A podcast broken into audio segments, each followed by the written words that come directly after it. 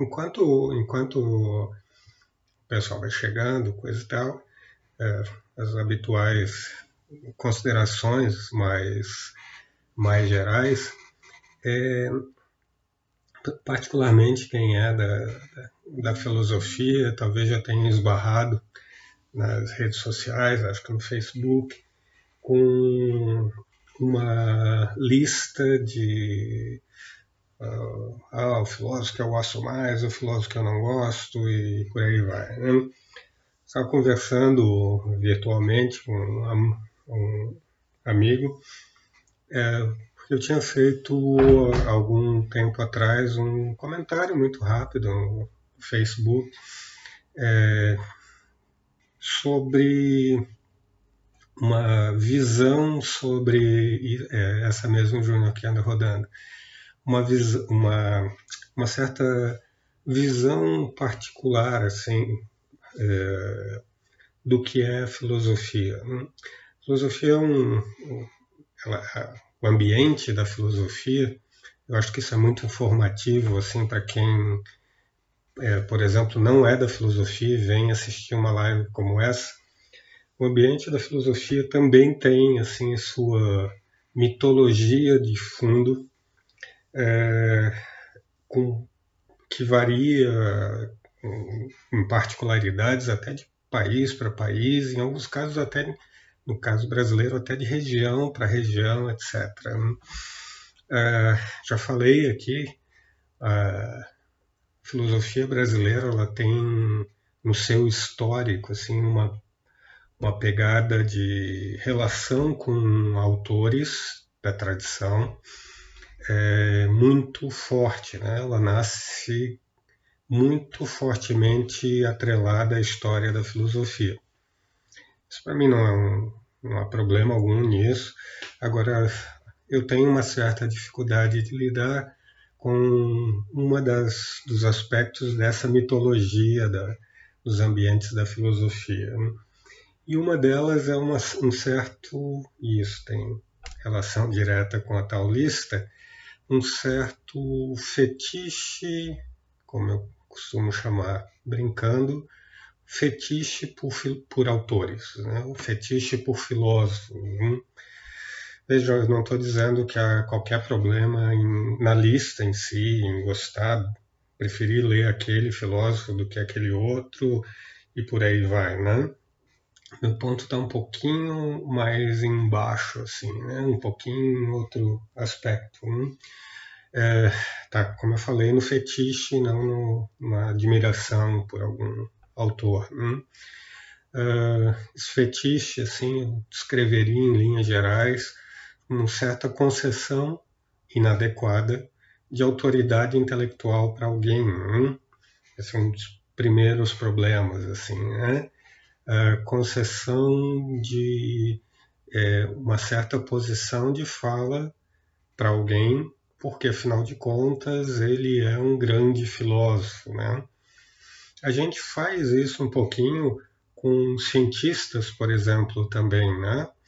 É, a gente tem um certo fetiche por caras como, uh, acho que o melhor exemplo é Stephen Hawking, né?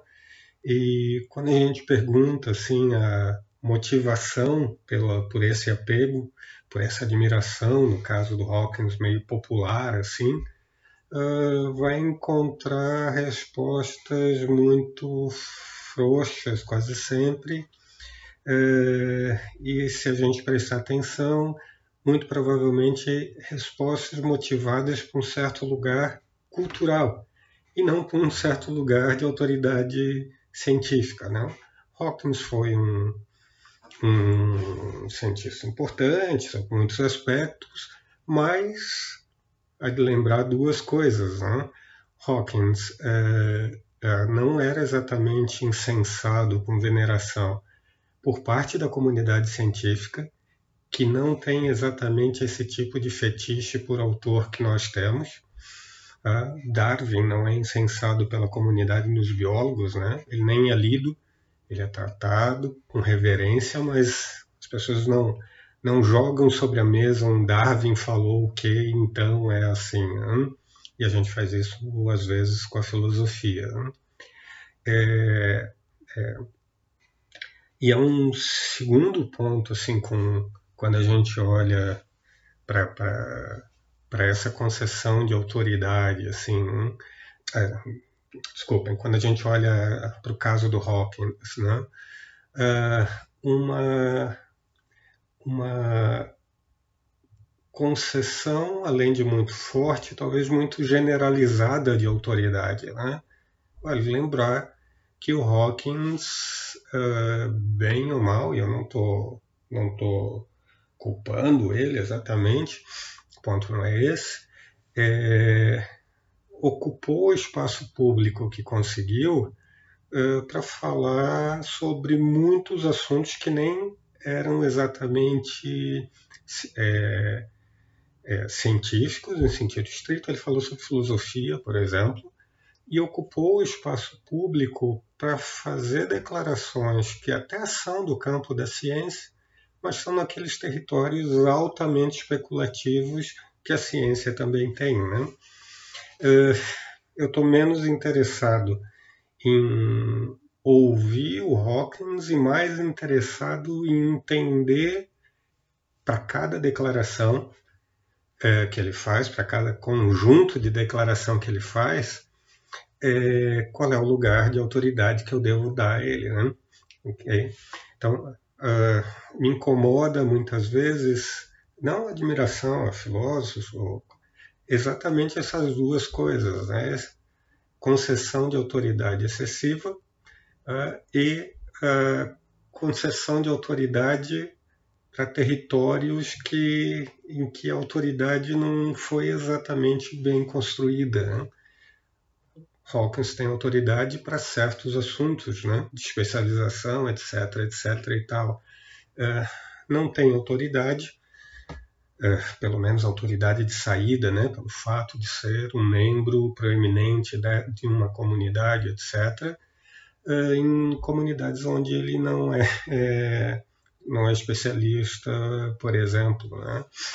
Então, é, muito do que eu é, muito, muito do meu comentário aqui, né, que tem a ver assim com, com uma certa preocupação com as mitologias da filosofia, como eu falava, é, notem se é, eu tento seguir o espírito dos meus comentários é, numa live como essa. Né?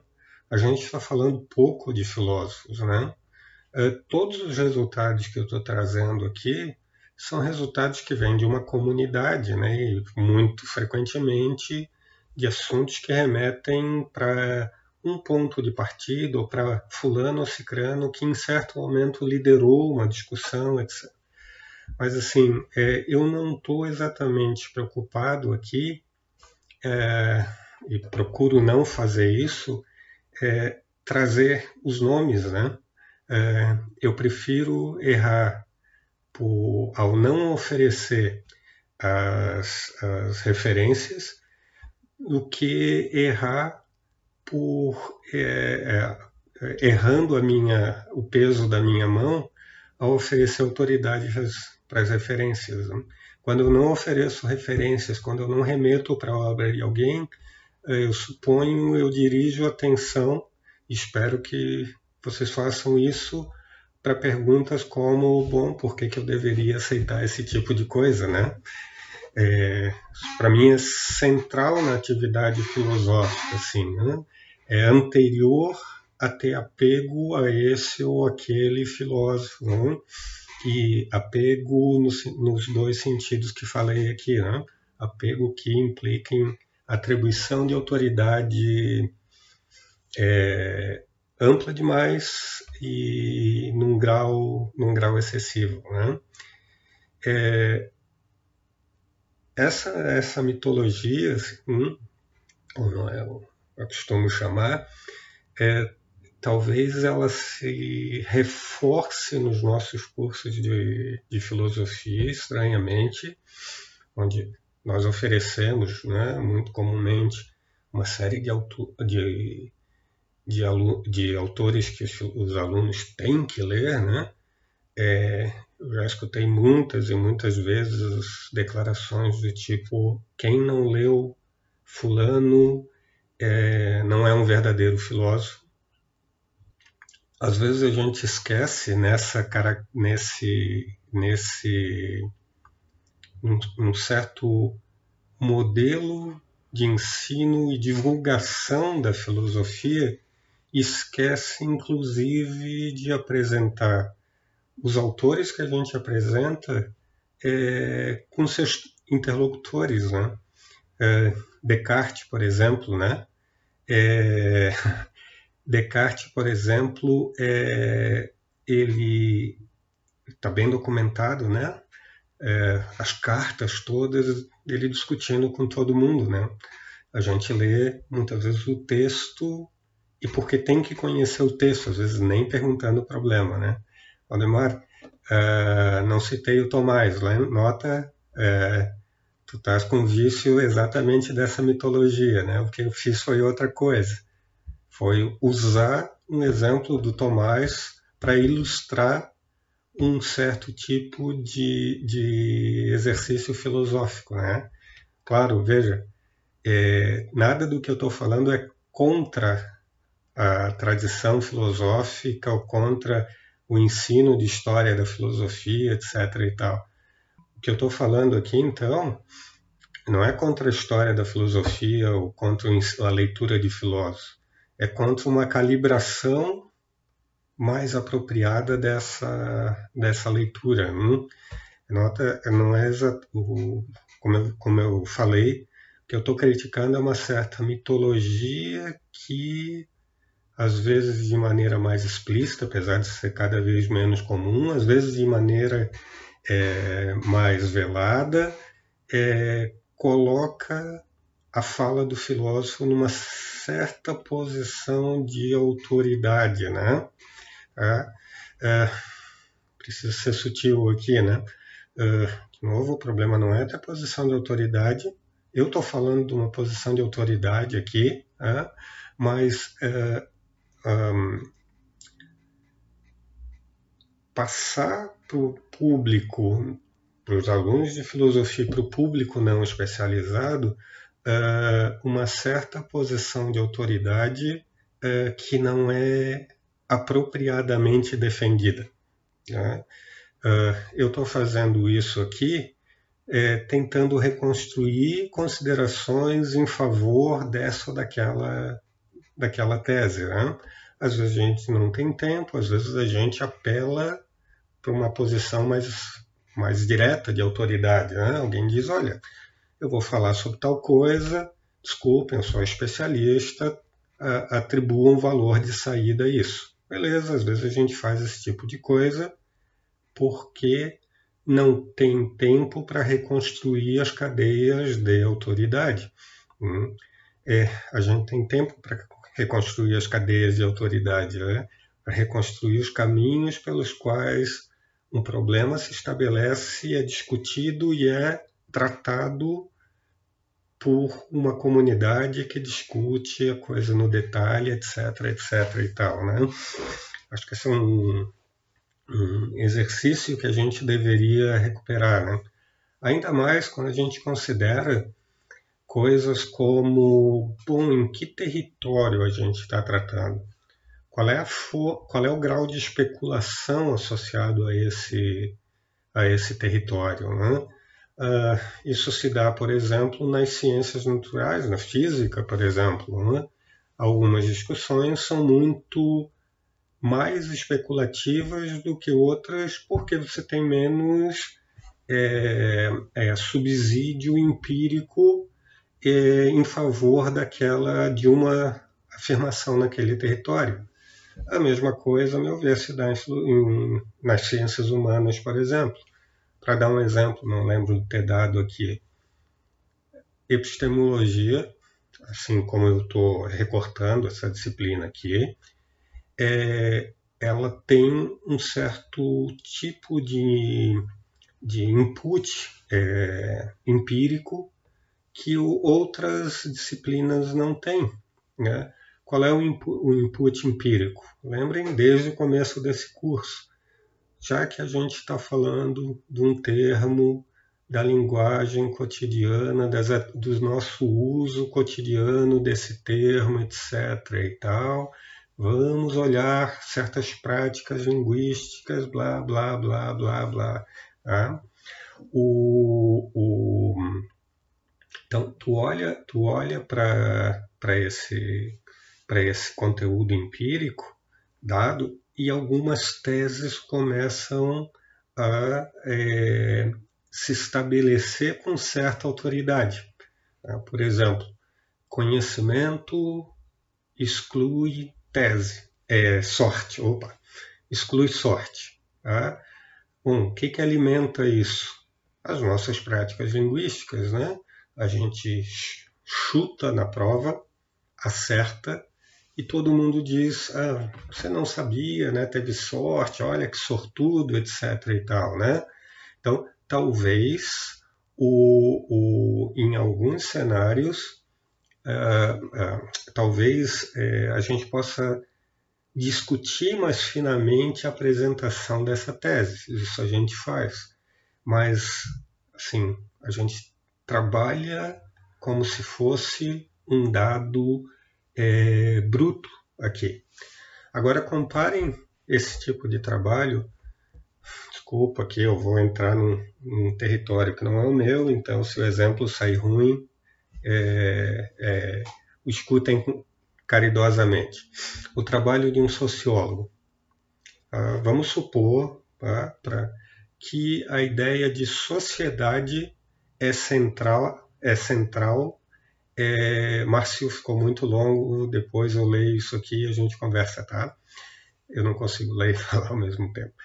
É, é, o conceito de sociedade é alimentado pelas nossas práticas cotidianas também, linguísticas. Né? As pessoas entendem o que é uma sociedade. É, o problema é as práticas linguísticas alimentam uma explicação substancial do que é uma sociedade a ponto de é, subsidiar sem desculpa, imagina, é, sem, sem problema, é, subsidiar de maneira substancial o trabalho de um sociólogo? Bom, eu vou supor aqui que não, né? Eu vou supor aqui que, olha, o recorte do conceito de sociedade, né? é, sociedade inclui, por exemplo, crenças dos indivíduos que fazem parte ali, inclui partilha do que exatamente, inclui e como eventos históricos, eventos do passado. Hum. Vejam, a gente precisa aqui fazer certas escolhas teoréticas é, o conceito de sociedade, um conceito que alimente uma teoria e notem que alimente que alimente teoria de modo a permitir acordo muito fácil entre o, quem se propõe a discutir em torno desse conceito. Eu acho que são aqui os sociólogos os filósofos da, da política. Uh, a gente não vai ter esse acordo de saída alimentado pela descrição de senso comum do que uma sociedade é. Essa descrição é muito pobre, né? Então, tu vai trabalhar num campo especulativo, é, é, um campo com um grau mais alto de, de especulação. Hum. É, isso quer dizer que é uma disciplina melhor, pior ou qualquer. Não, a meu ver, não quer dizer absolutamente nada nessa direção. Só nos alerta para a gente não comprar uma tese por é, é, sem entender qual é a força que ela tem. Né? a gente vai ter que encontrar elementos, meios alternativos de ver a força da tese. Por exemplo, a gente pega certo modelo de descrição do que é a sociedade pega um outro modelo alternativo e vê, por exemplo, quanto esse ou aquele modelo me ajuda a, é, a, a prever eventos ou explicar eventos que acontecem, etc. e tal. Se avalia por uma maneira, de uma maneira indireta, né? uma maneira alternativa. Hum? Então, para mim, assim, eu estou menos interessado que as pessoas conheçam filosofia, ou seja, que elas tenham contato com os autores da tradição, o que não é pouca coisa, etc. Mas eu tô, eu pessoalmente oriento o meu trabalho para o que me parece ser um, um certo vácuo aqui na, na formação filosófica, uh, para fazer com que as pessoas entendam uh, os mecanismos de atribuição de autoridade, de força, declaração, etc. e tal, é, inclusive na própria filosofia. Né? É bastante curioso, assim, é mais fácil né, que na minha experiência, né, é mais fácil eu dar uma palestra para engenheiros do que às vezes falar no ambiente da filosofia, onde eu preciso gastar um tempo enorme é, posicionando as pessoas. Eu não estou falando disso, eu não estou falando daquilo ah, eu até posso tentar antecipar que tu está lendo o que eu estou falando aqui, mas eu não estou falando isso. E para falar efetivamente o que eu tinha que falar, sobram às vezes cinco, cinco minutos. Né? Eu preciso lidar com é, apegos à autoridade de fulano e fulano faz, no meu caso, por exemplo, uma frase sobre o conhecimento Uh, e estranhamente, às vezes eu preciso perguntar para o cara apegado ao autor se o autor disse isso mesmo para esse alvo, etc. E tal. Um exemplo muito recente, eu vou para um evento que não era da filosofia, hum, é, e alguém começa a discutir comigo porque o conhecimento é histórico depois eu ter passo a passo, etc. e tal, explicando o que eu estava fazendo, apresentado a definição de conhecimento, definição, né? É, como crença verdadeira justificada. Não, não, não, isso está errado porque nós sabemos que conhecimento é histórico. Aí, primeiro, nós sabemos que quem sabe que, né? Do que, que você está falando? Hum? Você está atribuindo força a quem? E segundo, é, nota, eu estou querendo uma definição é, que me ajude a esclarecer o, os valores associados ao conceito de conhecimento, implícitos no conceito de conhecimento. É, eu posso conceder que o conhecimento é histórico, apesar de não entender bem o que essa frase quer dizer. É, o problema é que essa frase não faz esse trabalho, né? é, a gente está concorrendo mesmo, é, só que aí eu esbarro com exatamente o tipo de apego à autoridade que eu tô que eu tô criticando aqui. Para, respira fundo e pergunta se a gente está falando da mesma coisa, né? Talvez as duas teses possam estar corretas, é, porque parece que elas ocupam dois lugares diferentes. Né? Então, esse, esse jogo de é, avaliar o lugar das coisas, é, para mim, é absolutamente central e, e indispensável. Assim, né? Eu não quero vender é, mitologia da filosofia, né? É, e não quero vender, me estendendo nisso, vou continuar então mais um pouco, eu não quero vender porque a mitologia da filosofia é, ou pelo menos assim, né, quando essa mitologia é levada, é, é, é, é colocada num grau muito elevado, etc., é, porque eu não quero alimentar fetiche. Né? Porque fetiche pode ser usado para alguém estudar filosofia, virar um filósofo, porque a filosofia, esse fetiche associado à filosofia é, pode não gerar, vou supor aqui, é exatamente aquilo que me parece que o espírito mais antigo da filosofia quer gerar, né? Gente que constrói teorias, se dispõe, lembrem lá, a enfrentar um adversário duro, etc. e tal. Esse fetiche pode gerar uh, gente que está atrás uh, de fontes fáceis de concessão de autoridade para aquilo que eles falam. Né? Eu agora mostro para todo mundo que eu sou um sujeito culto, porque eu já li é, Platão, Platão está em moda, né? o mito da caverna, etc. e tal. Vocês entenderam a referência, né? espero.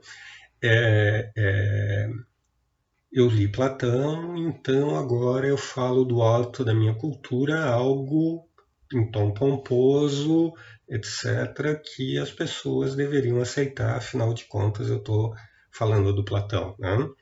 Uh, quanto esse jogo está dentro do ambiente da universidade, menos mal ainda, né? apesar de novo. Caiu de novo.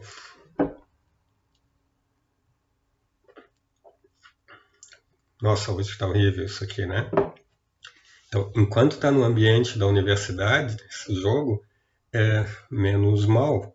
O problema todo é que ele vive saindo do ambiente da universidade é, e ele, por exemplo, constrói comunidades que, a certa altura, se apropriam de certa é, é, de certo é, é ideário é, político uh, e forma seguidores, a partir, se formam seguidores a partir daí que consomem, se alimentam exatamente dessa posição de autoridade. Estou né? falando aqui, obviamente, de um certo filósofo da corte atual, filósofo não, né, por favor, né? um certo, aspas, intelectual da corte atual, é, que, que, joga exatamente esse jogo que eu estou criticando. Né? É, jogo que às vezes a gente joga dentro da universidade. Né? Bom, eu acabei me estendendo nisso e nisso, e, e para mim não é um, um grande problema, primeiro porque eu não estou dando um curso formal aqui, é, e segundo porque, lembrem, o ponto que a gente tinha parado era exatamente um ponto sobre a característica, as características da boa investigação. Né? A gente tinha falado sobre ceticismo é, e eu tinha recortado a discussão sobre ceticismo atacando um desses fetiches, um desses, desses chavões que se constroem a partir de fetiche. Fulano falou que o cético é alguém que duvida de tudo. Isso é isso é falso, é, e derivando daí para um, um território mais geral, que é o território é, é, associado às preocupações de pelo menos um grupo, e talvez o grupo mais importante, dos céticos antigos, os céticos pirrônicos, que estavam preocupados com a, a, a, a força que nós podíamos atribuir às nossas investigações especulativas.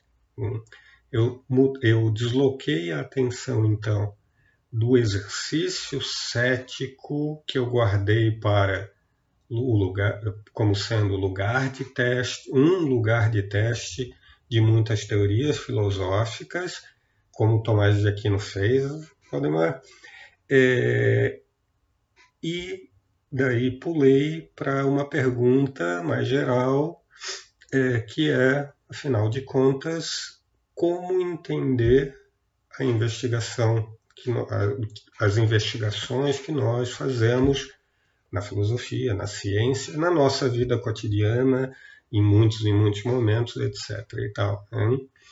É, eu comecei aqui a falar de uma maneira de pensar sobre o que está associado a essa investigação, que é a teoria das virtudes, e particularmente o que nos interessa aqui, a teoria das virtudes. Pausou de novo. É, desculpem, eu estava falando novamente da, da ideia mais geral de investigação. É, já que não vai dar tempo de explorar isso, eu vou deixar um pouco para amanhã. É, notem o seguinte, uma, um ponto importante aqui. É, a gente está falando do conceito de conhecimento, a gente fez um recorte muito específico e conseguiu certos resultados que nós escrevemos em termos de crença, verdade e justificação. Conhecimento equivale, depois a gente discute isso, a crença verdadeira justificada. É, a gente descreveu, por exemplo, justificação em termos de posse de evidência. Há muitas boas razões em favor de, de, desse tipo de descrição, como a gente viu, é, mas pensem agora nesse tipo de descrição associada ao problema que a gente está tratando. Né? É, alguém que, por exemplo, é treinado, aprende a é, conduzir investigações científicas. Eu olho para esse indivíduo e estou atrás então de propriedades do investigador, da investigação, a gente ainda não sabe. Dizer que alguém que investiga bem, eu estou usando investigar aqui como uma parte especializada de pensar bem, não? é alguém que tem crença verdadeira justificada num determinado momento Notem que parece ser estreito demais fazer esse tipo de declaração. Né? Note que, lembrem lá, não esqueci dele, continua aqui, o Kenny. Uh, perguntar se Kenny é alguém que pensa bem, e nesse sentido específico, que investiga bem as coisas, uh, parece que não pode ser bem descrito. Lembrem, a gente já fez esse movimento. Uh, metaforicamente aqui, né? Abre a cabeça do Kenny, olha os conteúdos mentais dele, vê que ele tem crença, vê que ele tem razões para acreditar naquilo que crê e que a gente agora, não olhando mais para o Kenny, olhando lá para o mundo, uh, a gente, do olhar de Deus, vê que tem um óculos, então a crença de Kenny de que é um lápis, óculos eu falei, lápis, é, na frente dele é verdadeira, sem, sem complicar nada aqui, uh, e a gente, como observador, diz que Kenny tem, sabe que tem um, um lápis na frente dele. Isso descreve dizer que tem razões, dizer que a crença está ali bem sustentada é, descreve o que é ser um bom investigador, é, parece que não, eu vou sugerir. Parece que essa é uma descrição tanto quanto pobre de uma parte da nossa vida que parece ser mais complexa. É, na mesma, no mesmo caminho, é, pense em outros vocabulários da nossa vida cotidiana alguns deles talvez assim é, é, com menos lastro é, no senso comum, nas práticas cotidianas, do que o conceito de conhecimento, mas pensem em termos como, por exemplo, sabedoria. A gente fala de sabedoria também num sentido que parece incluir competências intelectuais direcionadas à verdade ou à falsidade. É. Lembrem que falava do Aristóteles lá atrás, assim, talvez ele tenha vendido o conceito de virtude, de sabedoria, assim, de um modo que direciona a nossa atenção para os elementos éticos envolvidos, né? É, mas também lembrava que Aristóteles falava de virtudes epistêmicas, intelectuais, né, direcionadas à verdade ou à falsidade.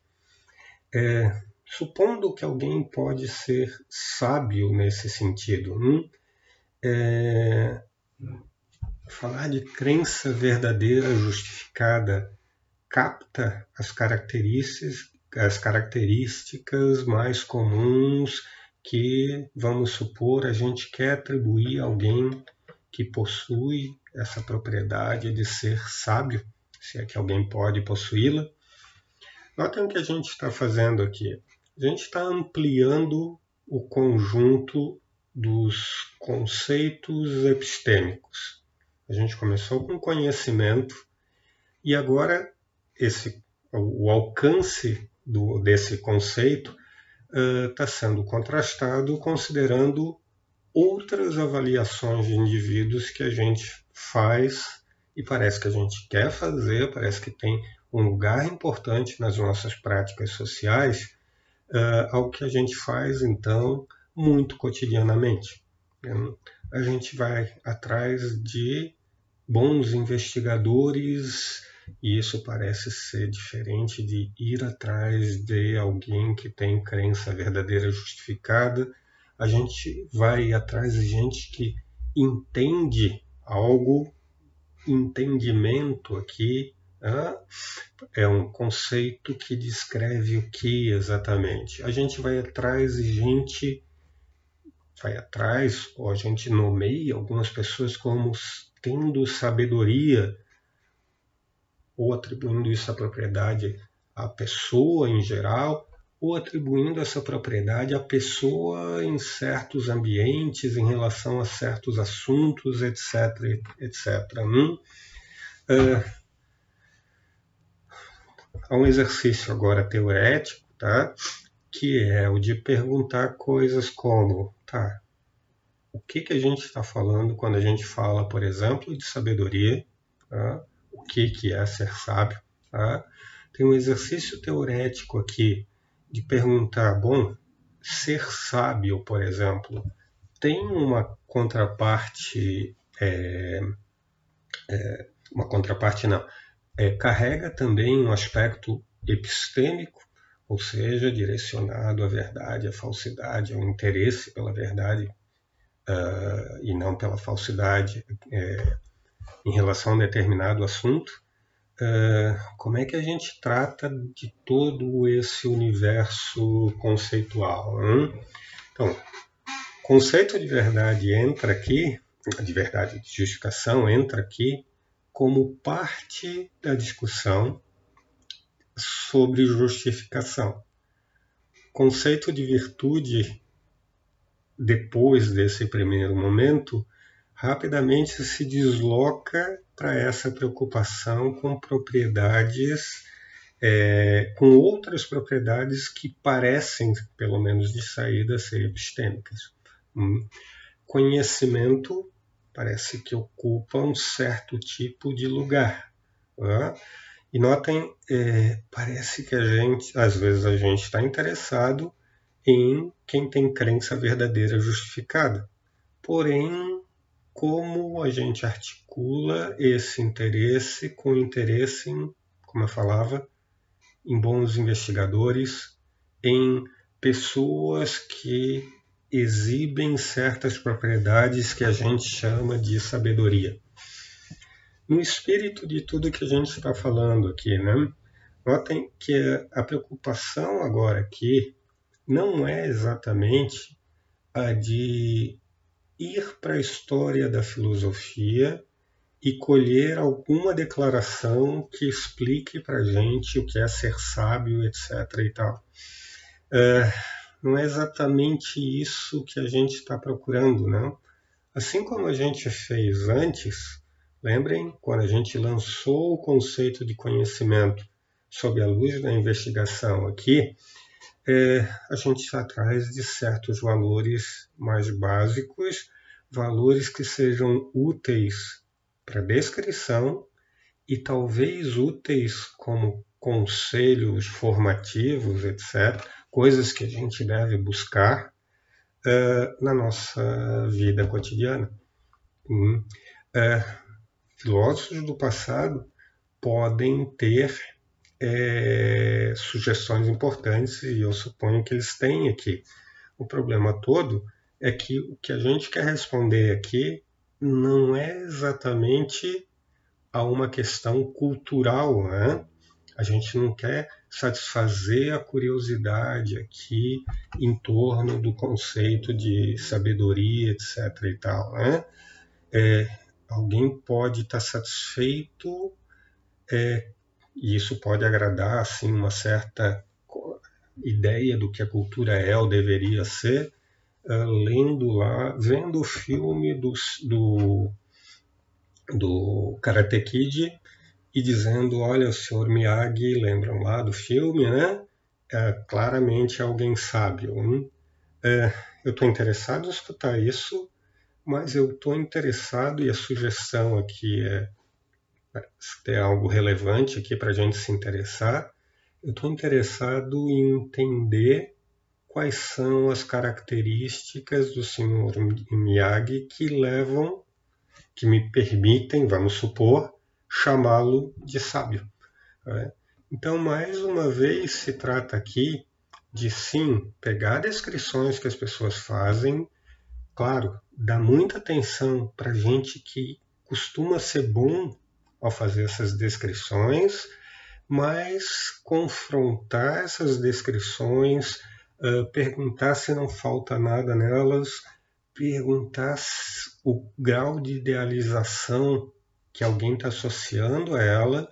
Veja, alguém pode estar tá apresentando um modelo, e a gente já viu coisas aqui é, desse tipo, é, um modelo idealizado do que é ser sábio e esse modelo inclui tanta coisa que é inatingível, né? Tá? Nós estamos preocupados em, se a gente está falando de sabedoria no, no território epistêmico, né? no, ter, no, território do interesse pela verdade, é, como é que essa sabedoria se relaciona com conhecimento?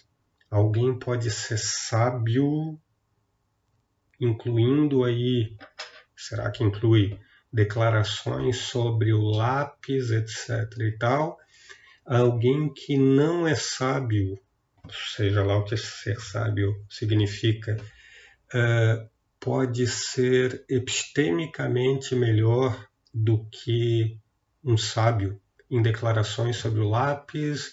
Como é que se articulam esses interesses todos? Tem, tem muita coisa para a gente avaliar aqui. Né? Então, é, para fechar aquele e voltar ao, ao, ao, ponto que acabou nos ocupando hoje, né?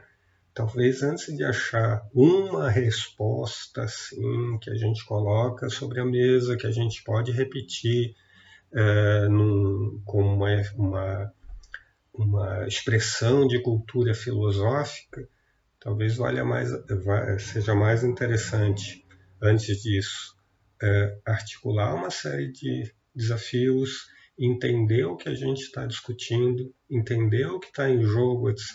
e tal, para ter um ponto para pelo menos poder, em alguma medida, testar essas declarações. Tá? Vejam, a gente tem um vocabulário associado a noções como virtude, como caráter, etc. e tal, muito consolidado pela tradição filosófica. Bom, dentro dessa tradição, dentro da tradição filosófica, na psicologia, etc. e tal, há bastante gente é, que desafia até coisas como a existência de caráter e com de caráter intelectual, no nosso caso, e com isso desafia todo o vocabulário construído em dois, dois mil anos de tradição. É gente dizendo, não nesses termos, mas para usar o termo que eu tenho usado hoje aqui, coisas como, bom, os filósofos construíram uma certa mitologia, a mitologia aqui do homem virtuoso, do sábio, etc. e tal. O problema é que essa mitologia é ruim por tais e tais e tais razões. O pior, por conta de tais e tais e tais experiências empíricas que a gente fez aqui com indivíduos, etc, etc e tal. Uh, e a gente deveria jogar esse vocabulário todo fora. Não estou dizendo que esse é o caso, tá? tem muita briga aqui. O problema é que esses caras estão no mercado. E agora o que a gente vai fazer como filósofos? Dizer que o psicólogo fazendo pesquisa empírica muito bem documentada, etc. e tal, não sabe pensar. Olha só, esses caras, inclusive, né, gente da psicologia, essa coisa recém-nascida, ousa desafiar Aristóteles, por exemplo, ou sei lá mais quem. É, a vida é assim, né? A gente perde posição de autoridade é, e às vezes o melhor a fazer é reconhecer é, em vez de ficar esperneando, né? Então, é, para não ir longe demais, né? É, eu não vou trazer para cá é, esses desafios, né? Eu tenho orientando, trabalhando exatamente com eles, a gente coloca sob um nome geral que se chama situacionismo, que, em psicologia, situacionismo epistêmico, no nosso caso. É, vou manter o vocabulário de virtudes associado à noção de sabedoria, etc. e tal, vou explorar isso um pouquinho, mas vale lembrar os desafios que sempre ficam circulando aquilo que a gente está fazendo aqui. Né? Vale sempre lembrar quais são os limites, quais são as limitações postas por adversários daquilo que a gente está tá declarando. Tá?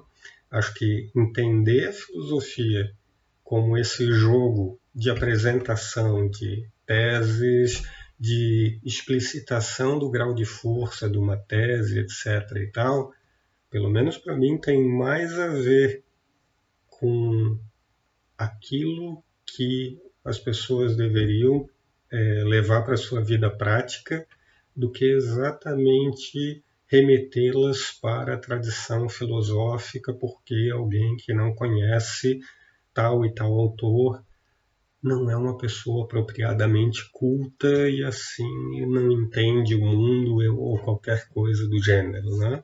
Acho que são duas é, leituras de, é, bem diferentes do lugar.